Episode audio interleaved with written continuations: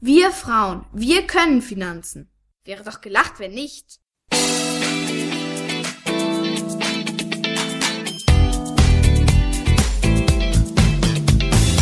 Das ist der Podcast der Geldfrau. Für alle, die mehr von ihrem Geld wollen. Auf eine Tasse Tee mit der Geldfrau. Eine nächste Folge in der Reihe Die Sprache des Geldes. Ich grüße euch. Die Vertriebsprovisionen. Ein großes, großes Ärgernis. Und wenn ihr das System einmal verstanden habt, dann stolpert ihr auch nicht mehr drüber. Was sind Vertriebsprovisionen? Ihr kennt die bestimmt aus anderen Zusammenhängen und so etwas gibt es in der Finanzindustrie auch und wird auch exzessiv genutzt.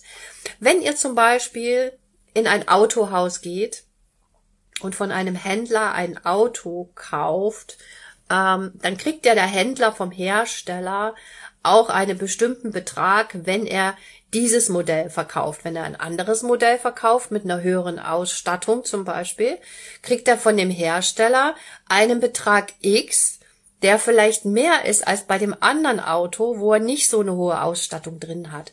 Also er wird quasi vom Hersteller dafür bezahlt oder sie, je nachdem wem das Autohaus gehört, ähm, dass er bestimmte Marken möglichst an die Kundschaft bringt und am besten natürlich diese Modelle in seiner oder ihrer Wahrnehmung, die natürlich für ihn oder sie den meisten Gewinn bringt. Ist ja klar. Das sind im Grundsatz Provisionen.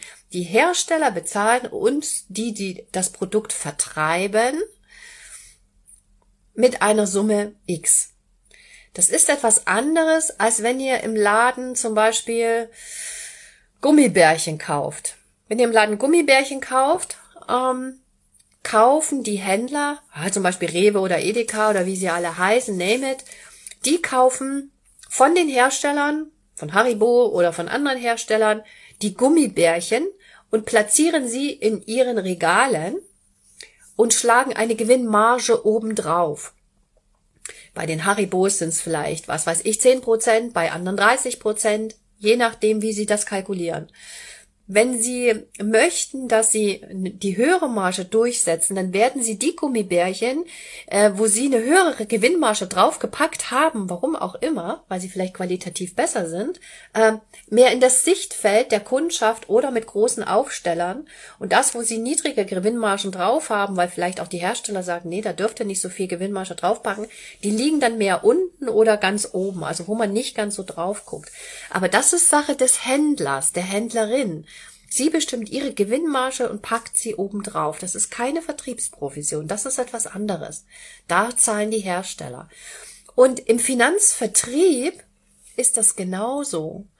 Ähm, da ist es so, wenn ihr in eine Bank geht, da heißt es immer, wir beraten sie.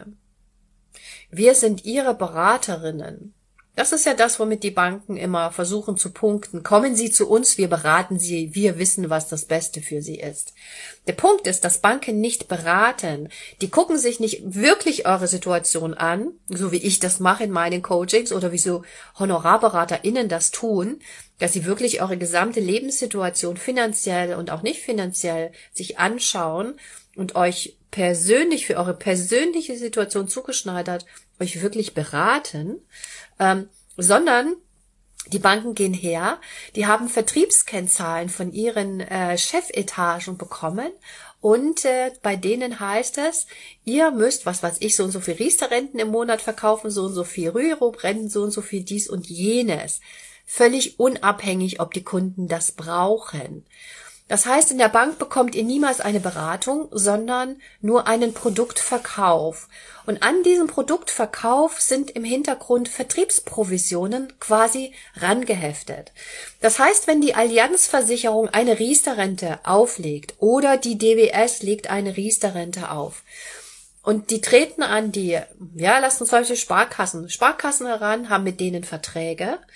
Und wenn die Sparkasse zum Beispiel ähm, einen Riester hat sie jetzt von der Allianz und eine Riester-Versicherung hat sie von der DWS.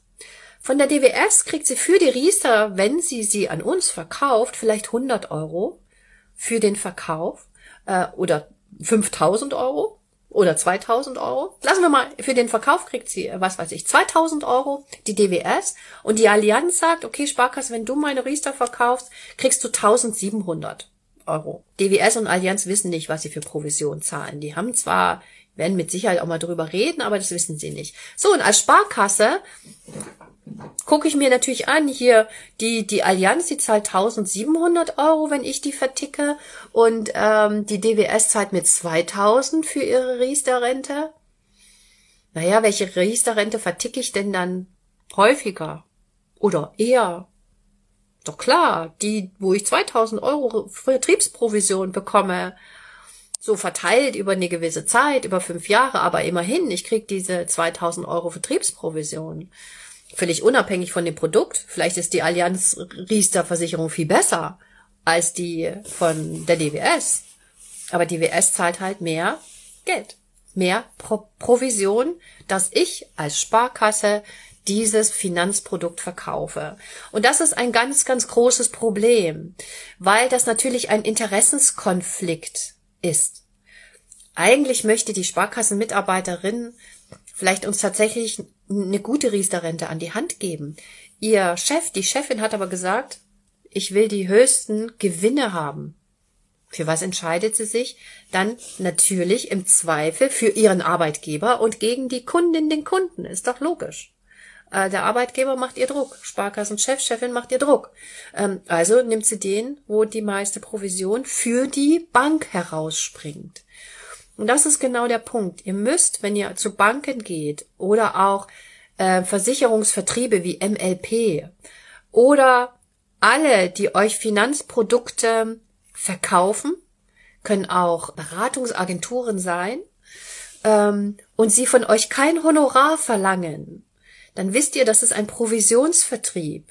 Das heißt, die Gegenseite, die sich Beraterin nennt, wird von den Herstellern der Finanzprodukte dafür bezahlt, dass sie uns dieses Finanzprodukt verkaufen. Woher sollt ihr denn wissen, ähm, dass das wirklich ein gutes Produkt ist? Das könnt ihr überhaupt nicht wissen, weil ihr die anderen ja alle nicht seht und ihr auch nicht wisst, welche, welcher Vermögensverwalter, welche Bank am meisten Provision an die Vertriebsbank oder den Vermögensverwalter zahlt, ähm, wenn er das Produkt an uns verkauft. Deshalb lasst euch da nicht über den Tisch ziehen. Wenn ihr in solchen Situationen seid, fragt immer nach, wie hoch die Provision ist auf dieses Produkt und warum sie genau dieses Produkt an sie verkaufen, also an euch verkaufen und nicht vielleicht ein anderes. Fragt noch nach anderen Produkten. Warum ist ausgerechnet das besser? Und was kostet es? Also welche Vertriebsprovision, Abschlussprovision fallen auf dieses Finanzprodukt an? Wer zahlt das dann? diese Provision, das ist ja, wer zahlt die? Ihr zahlt die natürlich, also wir, die wir das Finanzprodukt nachfragen. Wie zahlen wir das? Ähm, wir zahlen das über unsere Beiträge.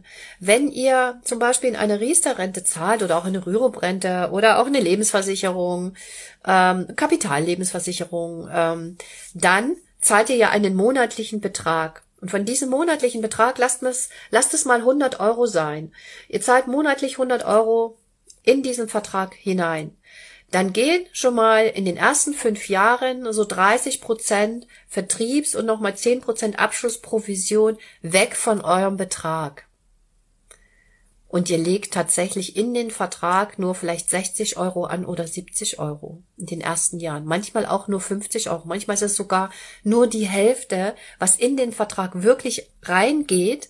Der Rest ist Vertriebsprovision, Marketing etc. etc. Das heißt, ihr bezahlt diese Vertriebsprovision quasi an die Bank, aber es ist eben kein Honorar, sondern ihr zahlt das quasi über über den Umweg der Versicherung, weil ihr zahlt den Betrag ja an die Versicherung und die Versicherung nimmt davon wieder einen bestimmten Betrag, diese 20, 30 Euro und überweist sie an die Bank. Das heißt, über diesen Umweg zahlt ihr die Vertriebsprovision und deswegen, unter anderem deswegen, kommen, ähm, kommen sind Riester-Verträge teilweise sehr teuer, kommen Riester-Verträge, Lebensversicherungen, äh, diese Kapital ähm, Lebensversicherungen einfach auch nicht aus dem Quark am Anfang, ähm, weil so viel Geld, teilweise die Hälfte des angelegten Betrages, manchmal sogar noch mehr, wieder zurück an die Bank fließt und sie daran verdienen. Die Allianz und die DWS nehmen sich natürlich auch noch einen Teil, ist klar, ne? Ähm, weil die daran alle verdienen an euren Beiträgen und ihr denkt, oh, ich spare ja da 100 Euro rein jeden Monat. Hey, nee, du sparst höchstens 50 rein oder 60 rein. Äh, nach fünf Jahren vielleicht 70 oder 80 Euro. Ähm, aber du sparst nicht die 100 Euro ein. Das steht auch alles ein bisschen verklausuliert in den äh, im Kleingedruckten. Deshalb lest das und fragt aktiv, wenn ihr solche Sachen wirklich abschließen wollt, wozu ich euch nicht rate. Ähm, fragt nach, wie hoch die Provisionen sind, welche Kosten im Vertrag sind, und zwar in absoluten Zahlen. Wenn die euch da mit irgendwelchen Prozenten kommen, sagt, ich möchte das gerne in absoluten Zahlen da haben, also in Euro und Cent. Das sind absolute Zahlen, in Euro, nicht in Prozent. Weil dann ist immer ein Prozent, ja, ähm, auf welche Summe jetzt genau und in welchem Zeitraum absolute Zahlen in welchem Zeitraum. Und dann könnt ihr das nämlich vergleichen und dann werdet ihr nicht sehen, dass so ein schnöder Riester-Vertrag über vielleicht eine gesamte Beitragssumme von 5000 Euro ihr da 3000 Euro Provisionen bezahlt.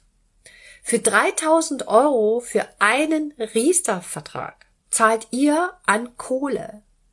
Müssen wir mal ganz in Ruhe überlegen, ganz in Ruhe. Ähm, mal nachdenken drüber. Ist unfassbar. Ich krieg schon wieder Wallungen, weil mich das so aufregt.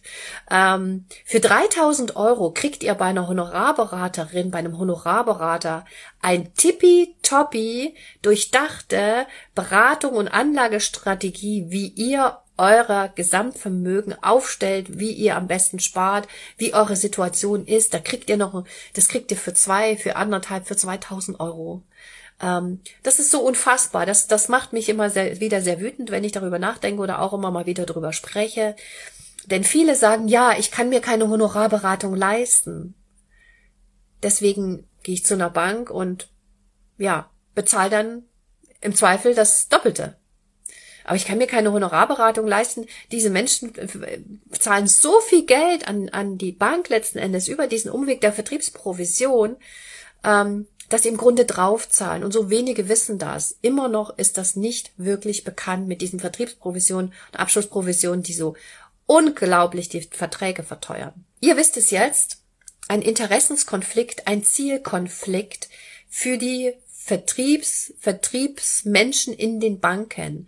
Das sind ja keine Unmenschen, aber die haben eben irgendwelche Vorgaben auch zu erfüllen. Viele hören deswegen auch auf, in den Banken zu arbeiten. Ich kenne einige von ihnen, die aufhören, weil sie es nicht mehr moralisch vertreten können, im Grunde die Kundschaft über den Tisch zu ziehen und ihnen Sachen zu verkaufen, woran die Bank vor allen Dingen verdient und die nicht so gut sind für die Menschen. Zum Beispiel auch ein Grund, warum so viele ältere Menschen Zertifikate halten, von denen sie überhaupt nicht wissen, was das eigentlich ist. Äh, hochriskante Papiere, weil die Banken eben nette Provisionen, Abschlussprovisionen dafür bekommen. Sehr ärgerlich. Jetzt wisst ihr, was Vertriebsprovisionen sind. Haltet euch lieber fern von solchen Papieren. Äh, arbeitet lieber mit Menschen zusammen, die offen ihre, ihre Honorare, ihre Preise euch nennen. Und dann wisst ihr, was ihr einkauft. Wie überall, woanders auch. Nur in der Finanzindustrie, da wird das immer so verschleiert, was denn die Gegenüberseite an, an den Verträgen verdient. Ähm, nehmt das in eure Finanz-DNA auf. Wenn ihr irgendwelche Verträge unterschreibt, wenn ihr irgendwas kauft, wisst genau die Kosten, die damit verbunden sind. Immer.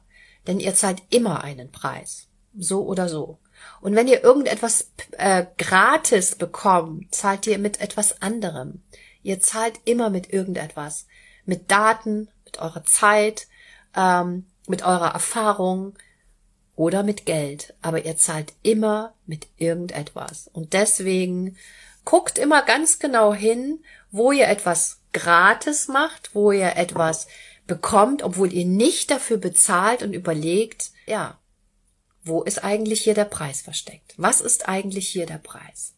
So, jetzt fragt ihr euch natürlich, hey Dani, du sitzt hier auch und erzählst uns gratis einfach irgendwas. Stimmt. 22 Uhr. Was ist eigentlich der Preis hier? Gute Frage. Hm, der Preis ist hier. Mir macht es tatsächlich Spaß.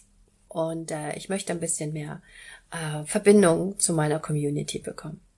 Summer Sunshine fragt, kann ich aus der Verbraucherzentrale, wenn ich keine Honorare zahlen kann? Nee, nicht wirklich, weil die Verbraucherzentralen machen keine Anlageberatung. Die prüfen Verträge, ähm, die beraten auch mal zu bestimmten Sachen, aber die machen keine Anlageberatung. Also kannst du nicht hingehen und deine Situation schildern und dann sagen sie, ja, ähm, ihre Situation ist so und so, ähm, sie müssten das und das tun oder das wäre gut, wenn sie das einrichten würden und die Anlagestrategie könnte so und so sein, lala. Ähm, das machen die nicht. Dafür haben die gar keine Lizenz.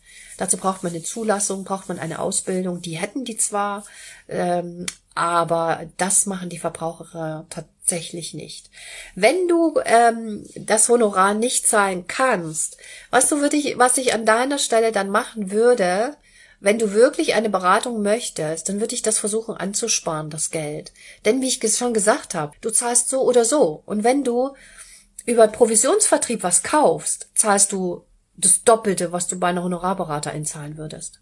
Und das ist ziemlich krass. Dann würde ich lieber 2000 Euro mir, was weiß ich, über ein paar Jahre oder anderthalb, was weiß ich, Jahre sparen und dann ganz gezielt das für mich machen. Mal abgesehen von der Finanzbildung, ne? Zieht euch wirklich Finanzbildung raus. Pass, schafft euch Finanzbildung drauf. Das ist so super wichtig. Ist ein so super super, super ähm, ermächtigendes Tool, wenn ihr diese Finanzbildung habt, weil ihr dann nämlich solchen Leuten nicht mehr aufsetzt. Und dann geht nämlich auch die Honorarberatung schneller, wenn man dir nicht alles erklären muss, weil du schon so viel weißt. Dann brauchst du nämlich nur noch so ein paar Tackis und dann funktioniert das. Und dann ist nämlich die Honorarberatung auch nicht mehr so teuer, weil der Umfang natürlich nicht so teuer ist, der Beratungsumfang, weil ihr schon mehr wisst. Deswegen, ich würde das Geld lieber sparen und mir dann wirklich ganz bewusst einen Honorarberater, Honorarberaterin leisten und vorher mir schon richtig Finanzbildung draufgepackt haben. Und vielleicht merkst du dann, hey, ich kann das eigentlich alleine, weil so kompliziert ist das alles nicht. Ne?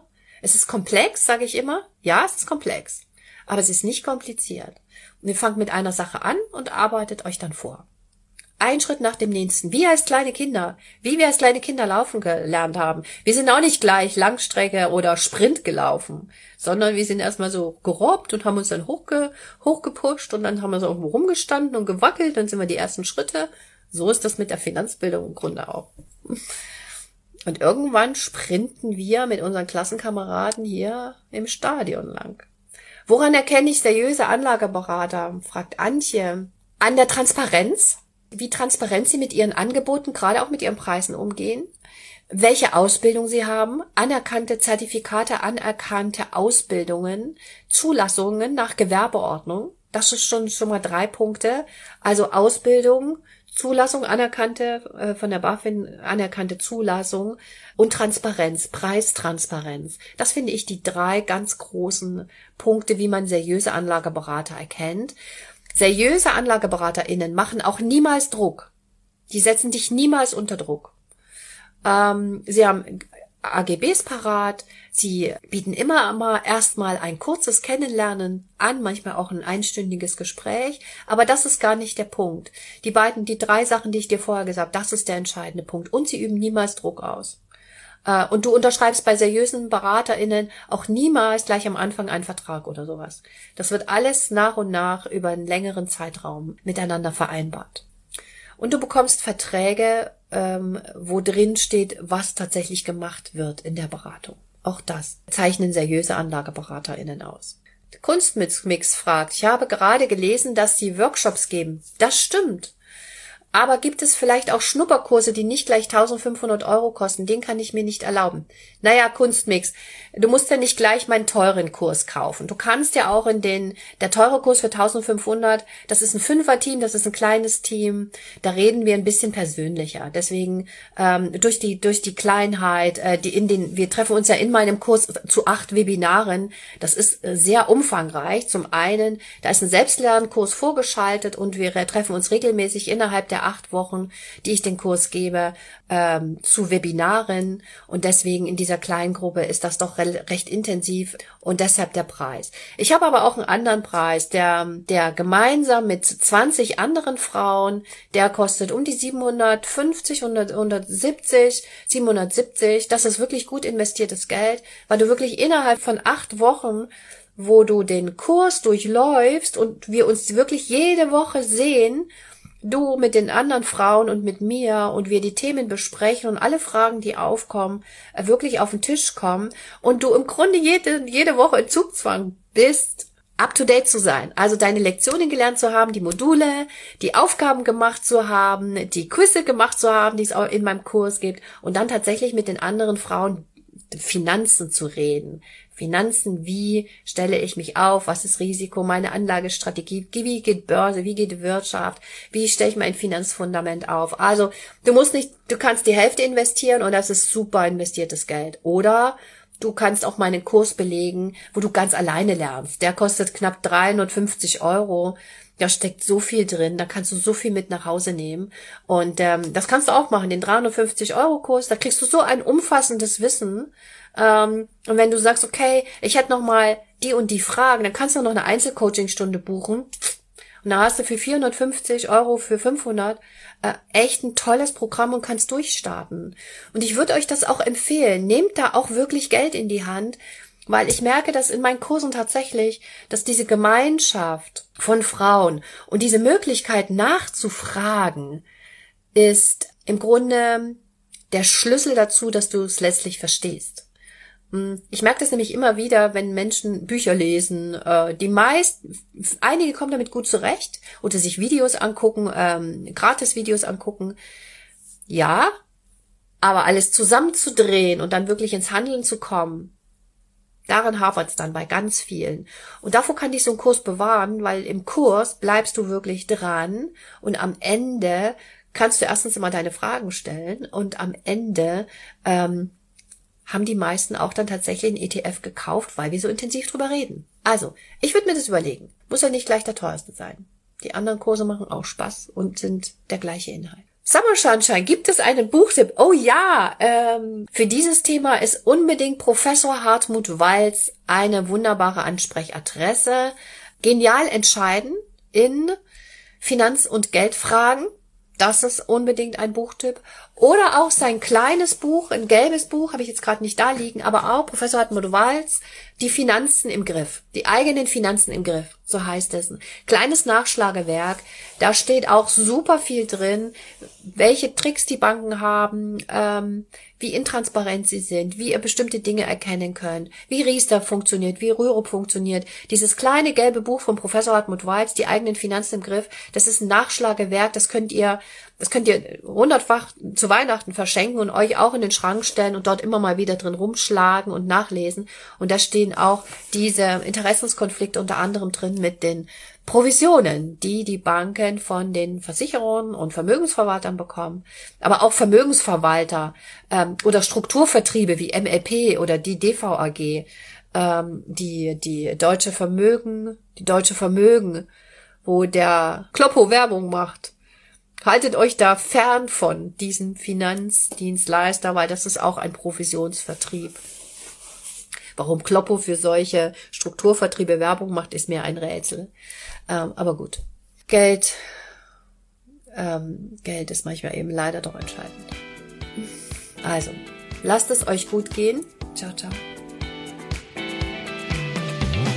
Das war der Podcast der Geldfrau. Für Sie von Dani Pazu für alle Frauen, die mehr von ihrem Geld wollen.